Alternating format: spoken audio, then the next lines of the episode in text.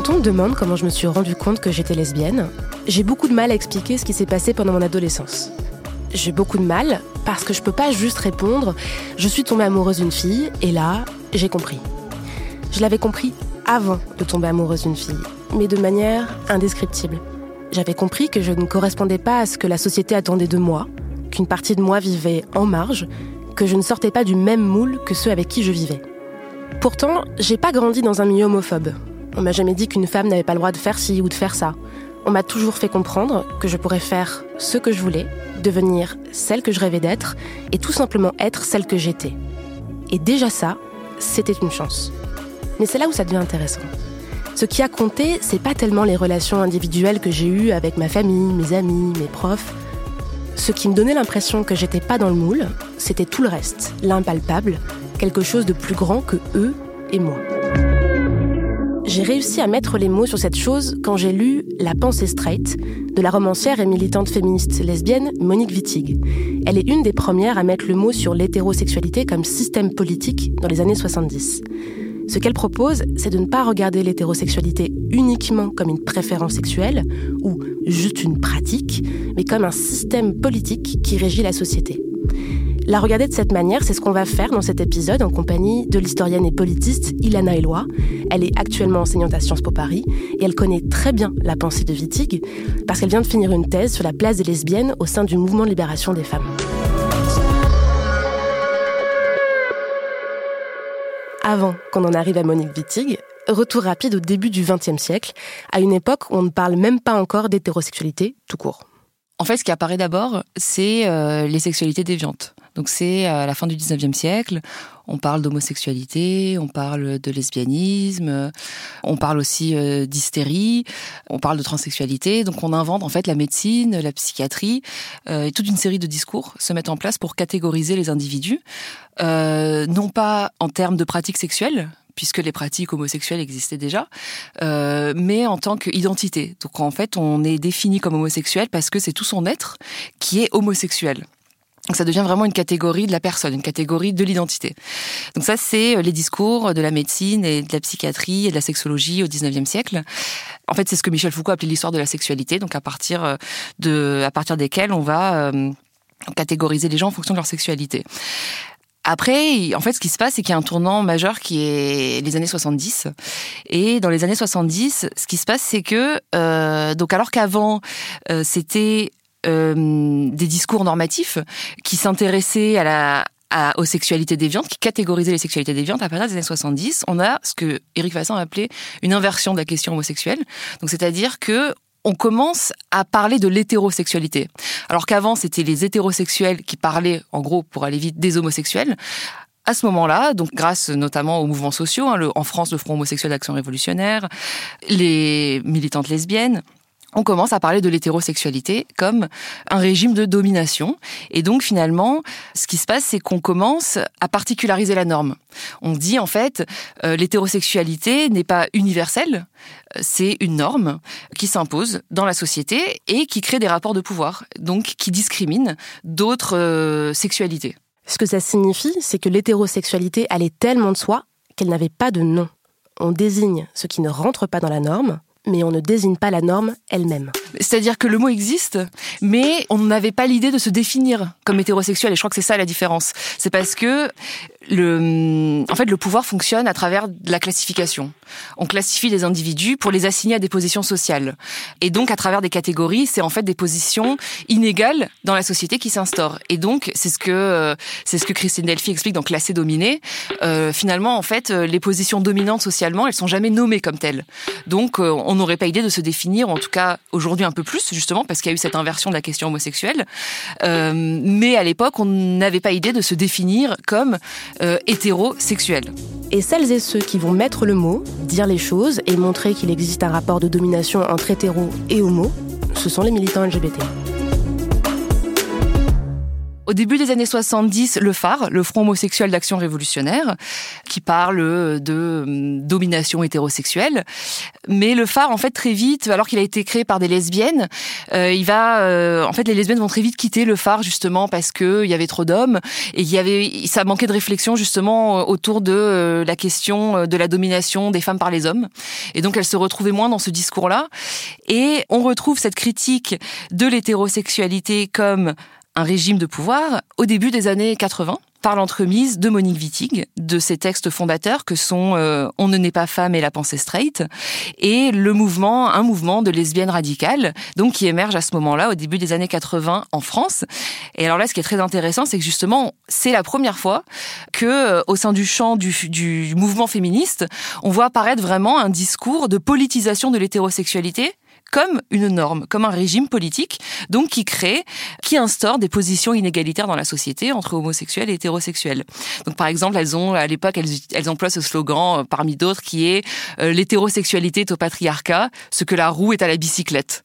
Donc on a vraiment le terme qui émerge, mais pas pour parler comme c'était le cas dans les années 70, dans le mouvement de libération des femmes, euh, on parlait d'hétérosexualité et d'homosexualité comme des sexualités différentes en fait, des préférences sexuelles. Et finalement, qu'on soit hétéro ou homo, c'est pas important. Ce qui importe, c'est d'être femme et d'être féministe et de lutter contre le patriarcat.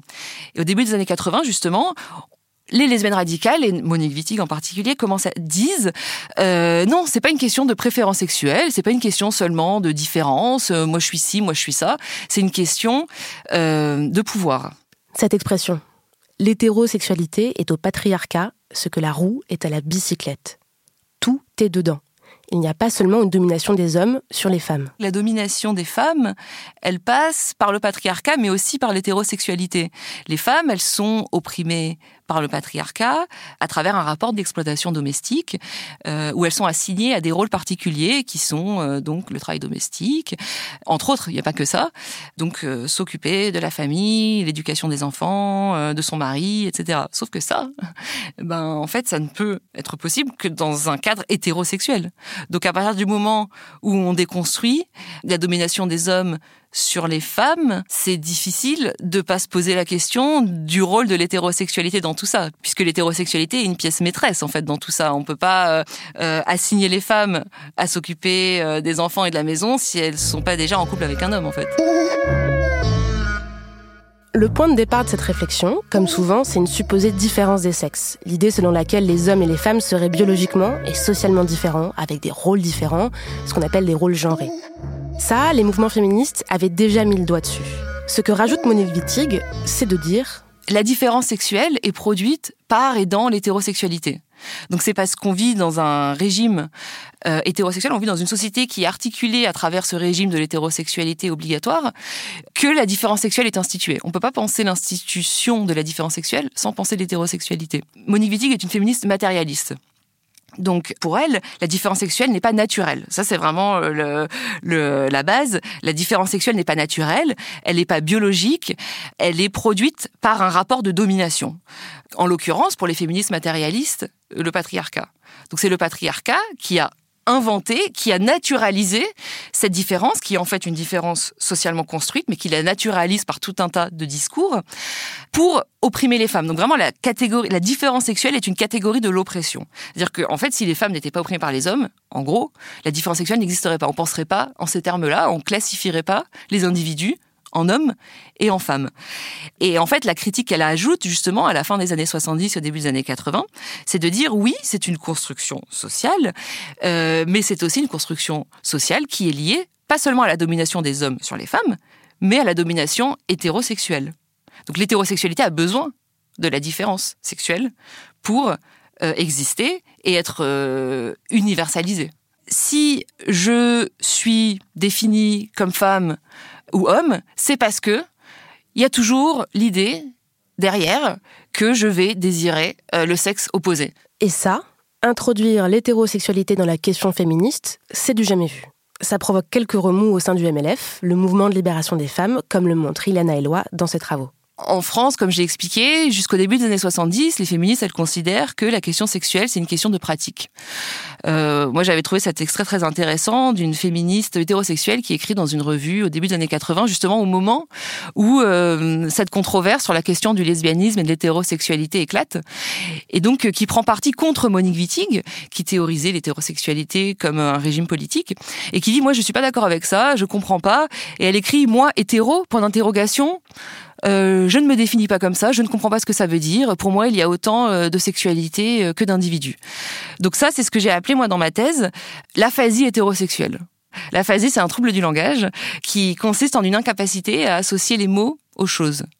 Donc c'est vraiment cette incapacité à penser à se penser, c'est ce que j'expliquais tout à l'heure, comme hétérosexuel. C'est-à-dire que la norme est tellement naturalisée, et c'est cette phrase, elle m'a plu, moi hétéro, point d'interrogation, avec une espèce de sursaut, de surprise et, presque de, de, rejet, enfin de, moi hétéro, c'est pas possible. Comment est-ce que moi hétéro, vous pouvez m'assigner à une catégorie identitaire?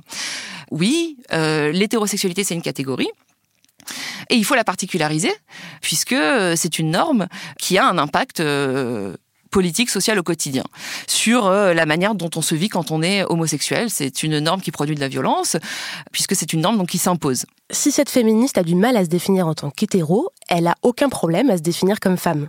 Pourtant, cette étiquette, cette catégorie femme, pour Wittig, elle existe que parce qu'on vit dans un monde hétéro. Pour elle, la catégorie femme est une catégorie qui n'a de sens que dans les régimes de pensée hétérosexuelle. Elle dit ce qui, fait une femme, c'est une relation sociale particulière à un homme, relation à laquelle les lesbiennes échappent en refusant de devenir ou de rester hétérosexuelles.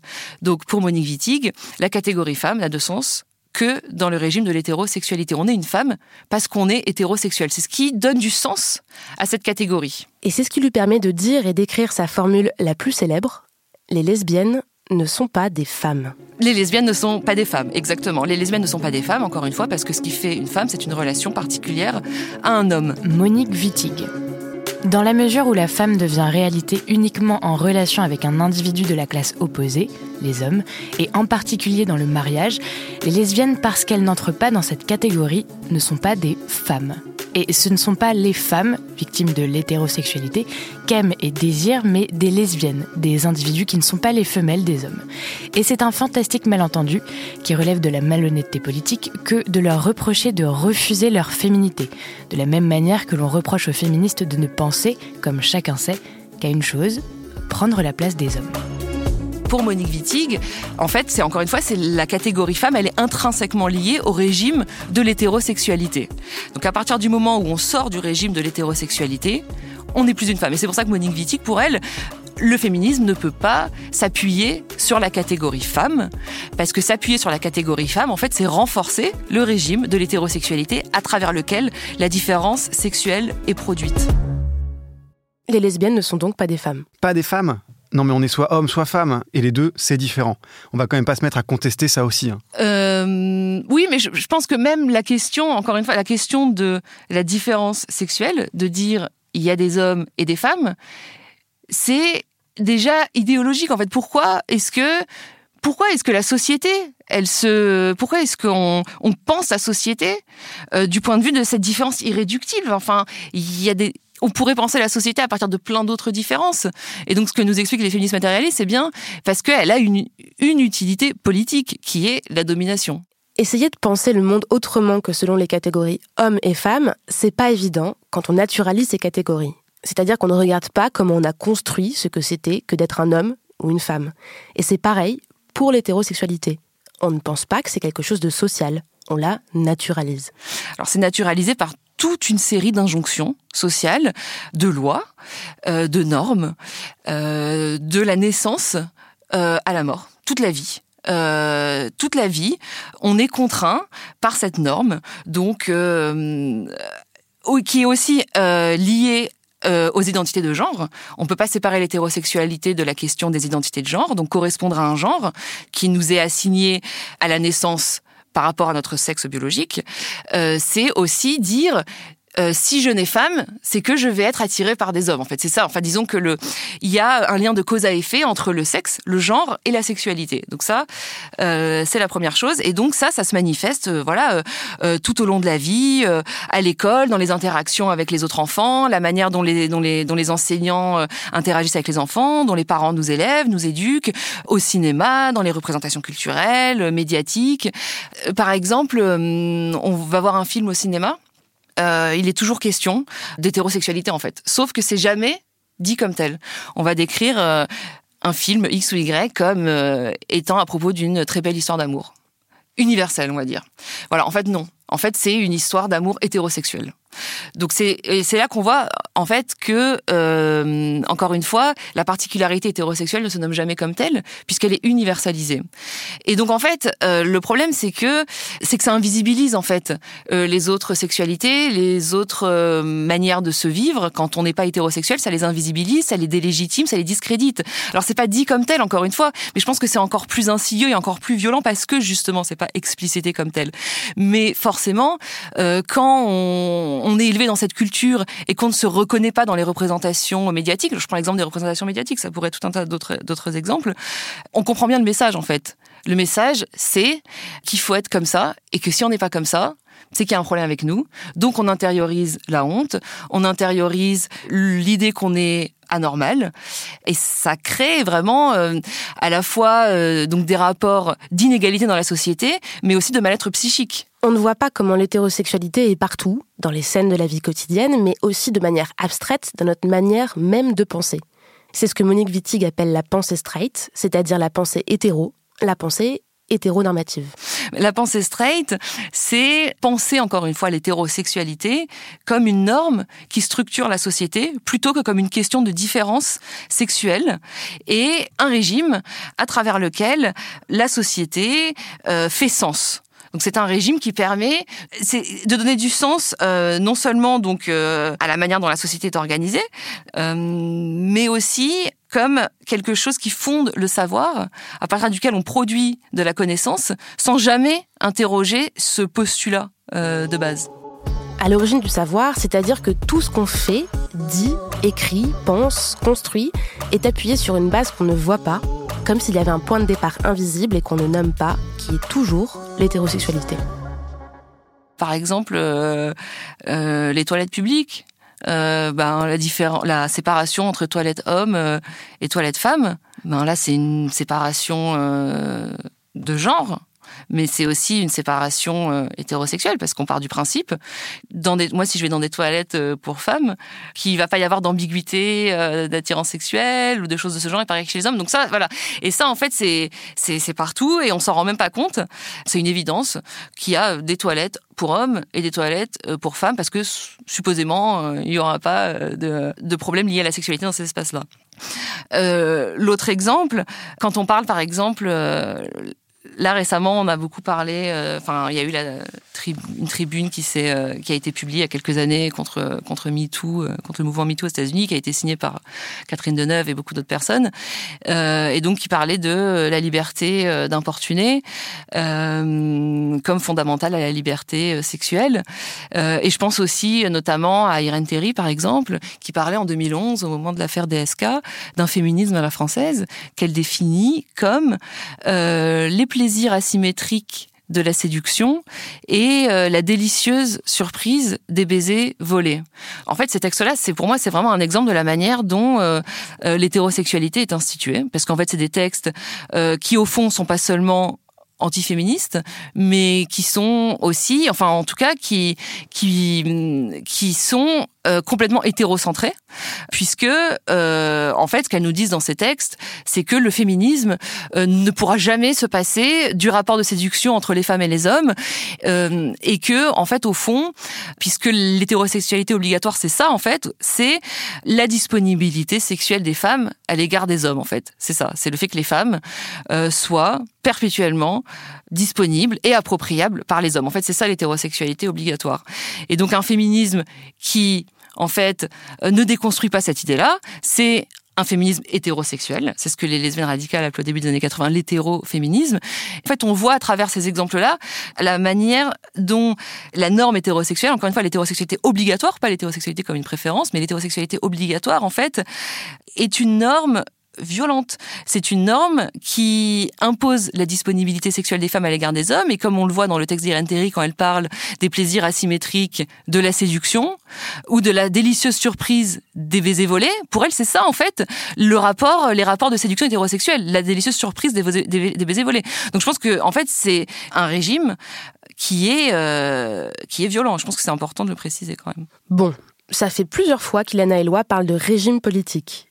Pourquoi est-ce qu'on peut parler de régime, de système? Alors, régime politique, euh, dans le sens où c'est un régime euh, économique, idéologique, culturel, c'est-à-dire que c'est euh, un régime qui organise la société et qui hiérarchise les individus. Alors économique, alors à l'origine, la question de l'économie, en fait, elle nous vient bon, du marxisme, de penser euh, la société en termes de rapport d'exploitation économique, et ensuite elle a été reprise par les féministes matérialistes dans les années 70, qui ont pensé le rapport femme-homme comme un rapport d'exploitation économique, et donc non plus seulement sur le modèle de la bourgeoisie et du prolétariat, mais sur le modèle donc de la différence sexuelle. Donc, donc elles ont expliqué que c'est le rapport d'exploitation économique euh, donc l'exploitation domestique des femmes par les hommes qui institue la différence euh, sexuelle. Et donc, euh, et donc voilà, donc le travail domestique, à savoir le travail gratuit non rémunéré euh, que font euh, les femmes euh, dans l'espace domestique, le ménage, la cuisine, euh, s'occuper des enfants, etc.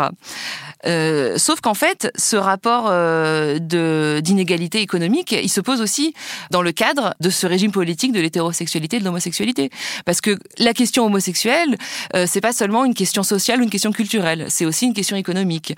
Quand on est homosexuel, on subit des discriminations au travail, euh, on subit des discriminations euh, pour se loger. C'est important de le dire parce qu'au moment des débats justement sur le mariage pour tous, euh, on entendait beaucoup cette idée selon laquelle bon arrêtons de parler de ça et recentrons-nous sur les questions économiques. Sauf qu'en fait non, on peut pas séparer. la question sexuelle de la question économique. La question sexuelle est aussi une question économique. Vous voyez l'idée? Si on dit que c'est juste une différence de préférence sexuelle des uns et des autres, on ne met pas le doigt sur le fait qu'il y a des inégalités ailleurs dans des questions qui ne sont pas liées à la sexualité elle-même, mais à l'ensemble de notre quotidien. Moi, par exemple, j'avais peur qu'on m'embauche pas parce que j'étais ouvertement lesbienne. Et ça, ça fait une différence sur le marché du travail entre moi et une femme hétéro, qui, elle, est en accord avec le système dans lequel on vit toutes les deux. Quand je dis que c'est un régime politique, c'est aussi dans le sens où c'est un régime qui forme des sujets. Donc c'est-à-dire qu'en fait, on est reconnu comme un sujet lisible pour la société quand on est hétérosexuel, quand on correspond à cette norme-là et qui est aussi, encore une fois, j'en cite, une norme de genre. Donc à partir du moment où on rentre pas dans ces cadres, dans cette norme, en fait, on est quelque part exclu de l'ordre symbolique aussi de la société. On est assigné à une espèce de différence qui délégitime notre prise de parole, puisque on ne correspond pas à ces cadres normatifs qui, encore une fois, qui forment des sujets, qui rendent des sujets lisibles, à travers lesquels on est reconnu. Vivre dans un système hétéro quand on est hétéro, c'est exister de fait. Vivre dans un système hétéro quand on est homo, c'est faire des choses que les hétéros n'ont pas à faire pour exister. C'est le fait que quand on soit homosexuel, il faille faire un coming out. Donc c'est-à-dire qu'on doit s'annoncer, parce qu'encore une fois, c'est un impensé. Et donc, il faut le verbaliser. Donc, les hétérosexuels n'ont jamais à faire de coming out. Enfin, c'est vraiment une chose à laquelle je pense souvent.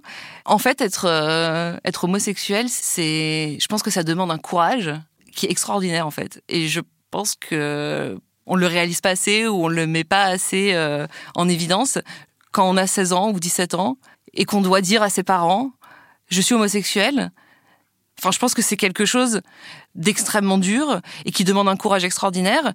Et ça, c'est quelque chose que les hétérosexuels n'ont jamais à faire. Non, mais moi, je suis hétéro et personne me l'a imposé. Je suis une femme attirée par les hommes, c'est ma préférence sexuelle et je l'ai pas choisie.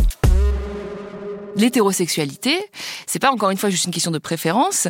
ça, je pense que c'est vraiment important de le dire. C'est aussi un système qui est imposé dans la société. Alors c'est peut-être dit comme ça, ça peut sembler étrange, mais euh, en réalité c'est le cas et c'est ce que Adrienne Rich, euh, poétesse euh, et théoricienne féministe lesbienne américaine, euh, a appelé l'hétérosexualité obligatoire. Et c'est là que c'est vraiment important de se poser cette question-là.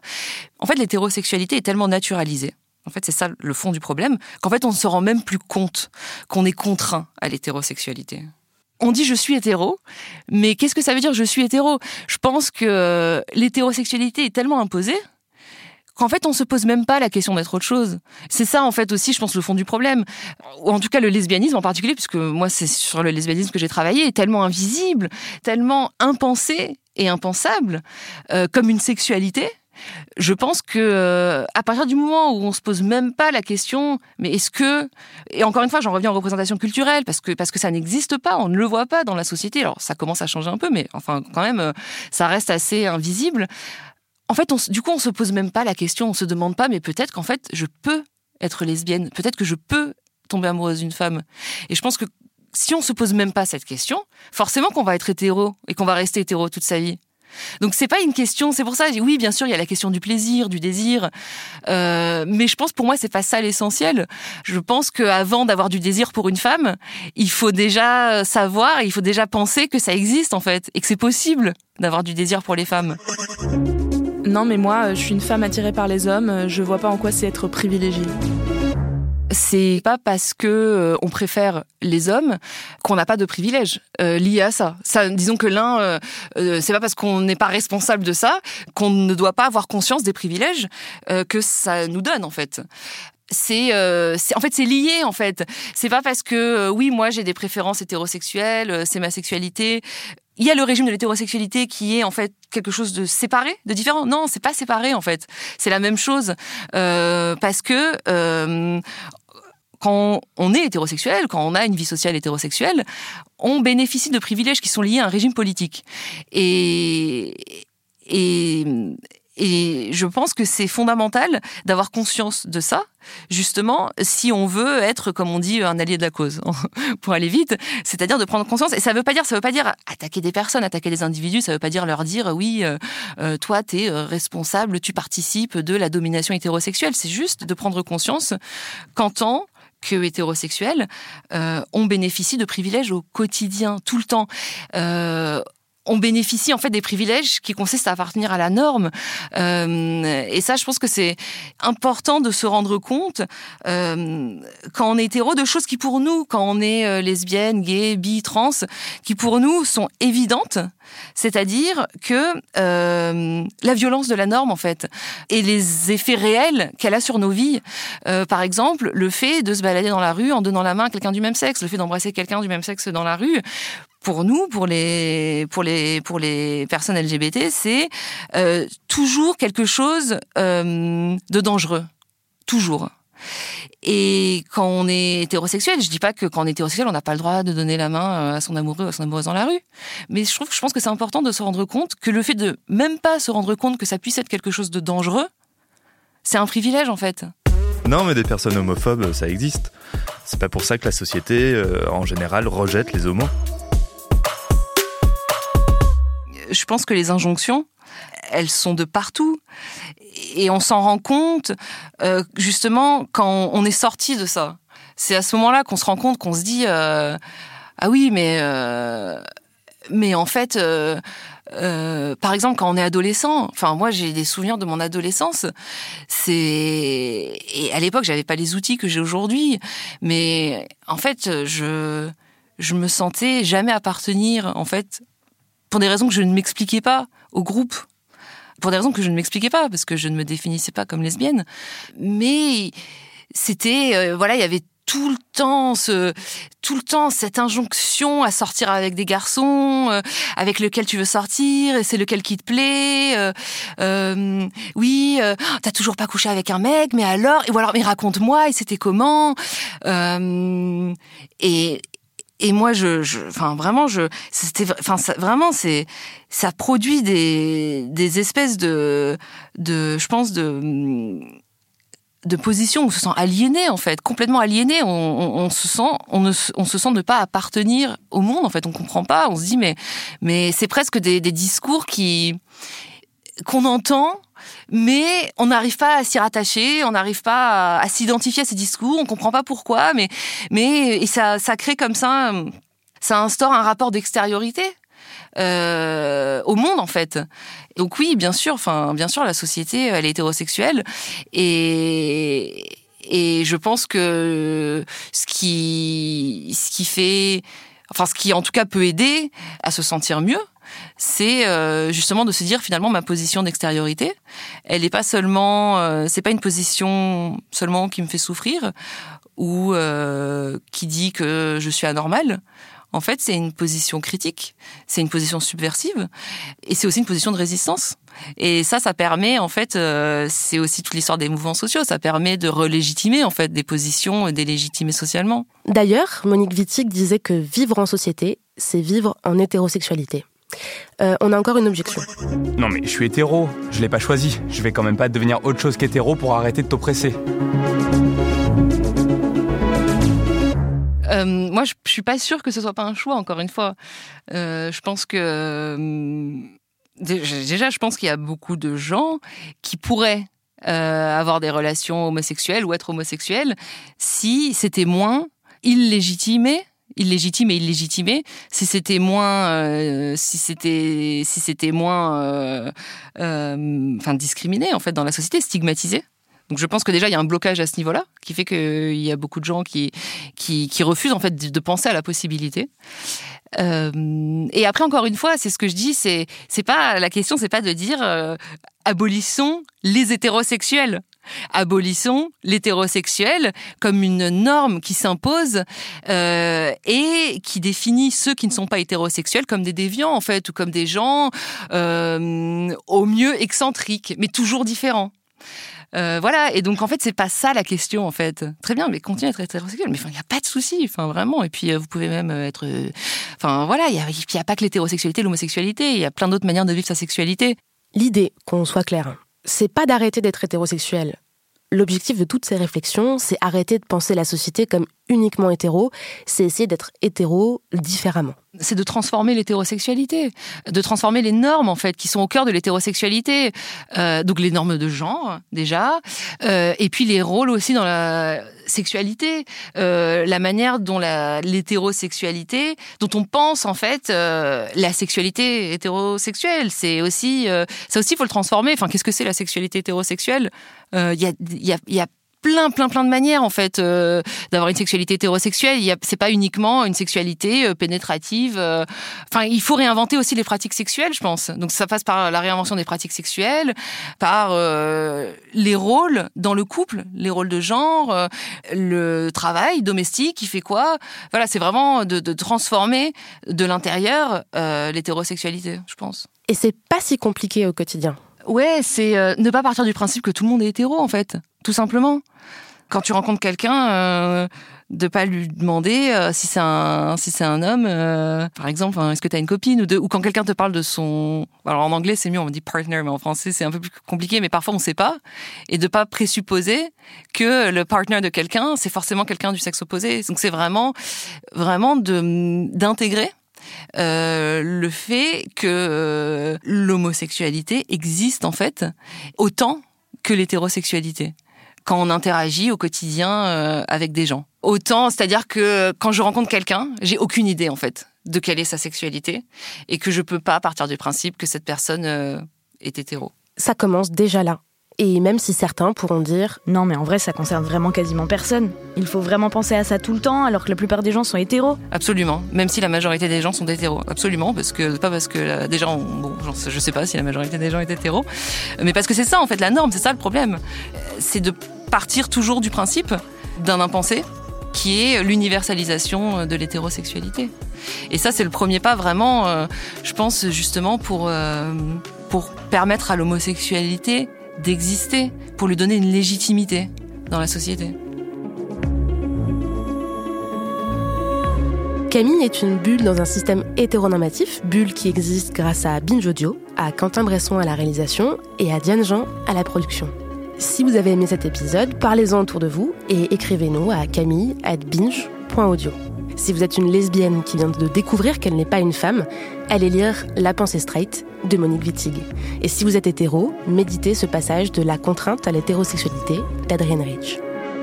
Franchir le pas, qui consiste à mettre en question l'hétérosexualité en tant que préférence ou choix pour les femmes et fournir l'effort intellectuel et affectif qui va avec, demandera un courage particulier chez les féministes hétérosexuellement identifiées, mais je pense que la récompense en sera grande. Une libération de la pensée, de nouveaux chemins à explorer, l'ébranlement d'une nouvelle région de silence, une nouvelle clarté dans les rapports personnels.